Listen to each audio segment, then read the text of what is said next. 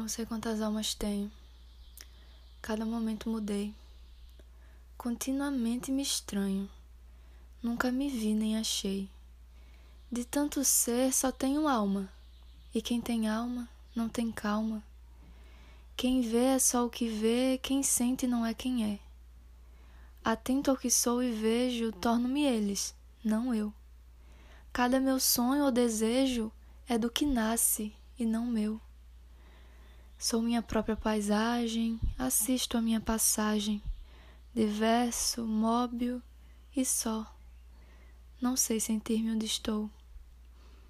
Por isso, alheio vou lendo como páginas o meu ser.